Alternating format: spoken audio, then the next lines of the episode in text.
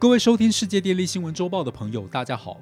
根据联合国政府间气候变迁专门委员会，也就是 IPCC 最近公布的气候变迁第六次评估报告第一工作组报告表明，确定人类是全球变暖的罪魁祸首。大家可能觉得很耸动，这是真的吗？本周我们将与大家分享这份报告的精华内容。IPCC 成立于1988年，是联合国的组织。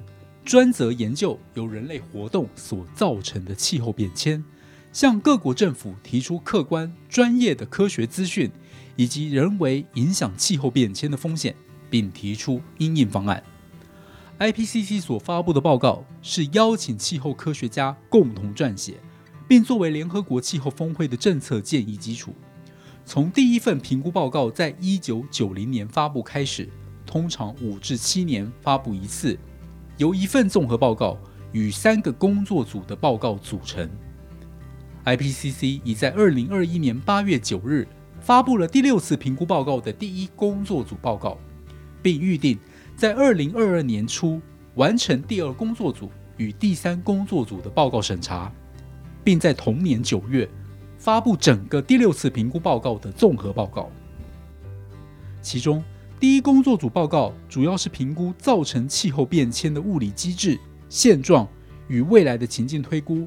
我们归纳七个重点如下：第一，人类是罪魁祸首。IPCC 用迄今为止最强烈的措辞断言人类正在造成气候变化。这份报告摘要的第一行写道：“人类影响毋庸置疑，已使大气、海洋与陆地暖化。”从一八五零到一九零零年间，到二零一零至二零一九年间，人类活动让地表温度增加了摄氏一点零七度，而人为的气候变迁已经影响并造成世界各地许多的极端天气与气候事件。第二点，温度将继续上升。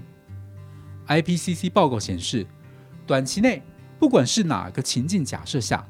都有可能让全球升温达到摄氏一点五度，这比 IPCC 在二零一八年公布的第五次评估报告预测的时间（二零三零至二零五二年）还要提早了整整十年。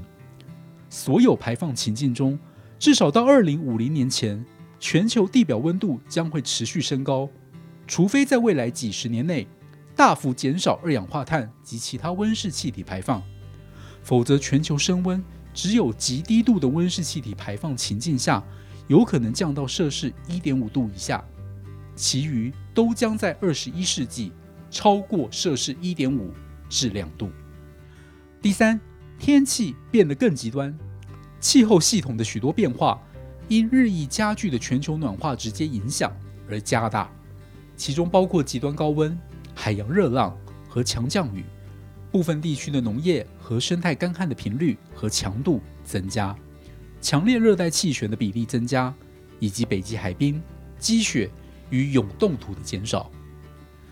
随着全球升温的每一次加剧，极端事件的变化幅度也不断变得更大。例如，严重热浪以往每五十年才发生一次，现在大约每十年就发生一次。热带气旋越来越强。大多数陆地区域在一年中会出现更多的降雨或降雪，严重干旱的发生频率是以往的一点七倍，甚至野火季节也越来越久，频率也越来越高。第四，北极夏季可能很快就没有冰了。北极目前是全球升温最快的地区，升温速度至少是全球平均水准的两倍。二零一一至二零二零年间，北极年平均海冰面积为一八五零年以来的最低水准。进一步升温，预计将更加剧永冻土融化，以及季节性积雪、陆冰和北极海冰的消失。可能在二零五零年之前，北极将面临至少一次近乎无海冰的情况。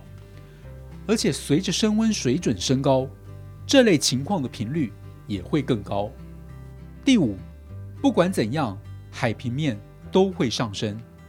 全球平均海平面自一九零零年以来的上升速度比过去任何一个世纪都还要快。长远来看，由于持续的深海升温及冰层融化，海平面确定将在数百年至数千年内持续上升。即使全球升温限制在摄氏一点五度以内，全球平均海平面将上升约二至三公尺。若升温限制在摄氏两度，则将上升二至六公尺；若升温摄氏五度，则将上升十九至二十二公尺。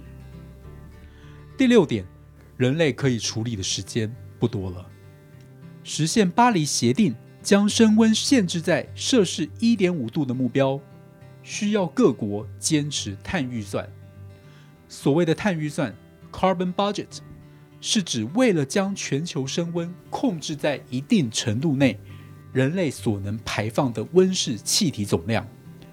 然而，在一八五零年至二零一九年间，人类总共已经排放了二点一五至二点六三兆吨的碳。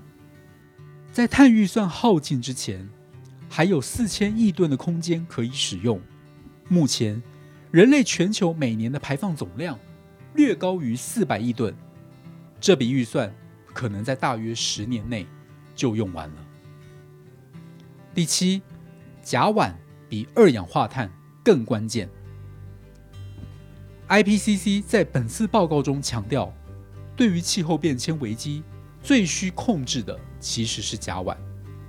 甲烷是一种无形无味的气体，在短期内的升温能力是二氧化碳的八十多倍。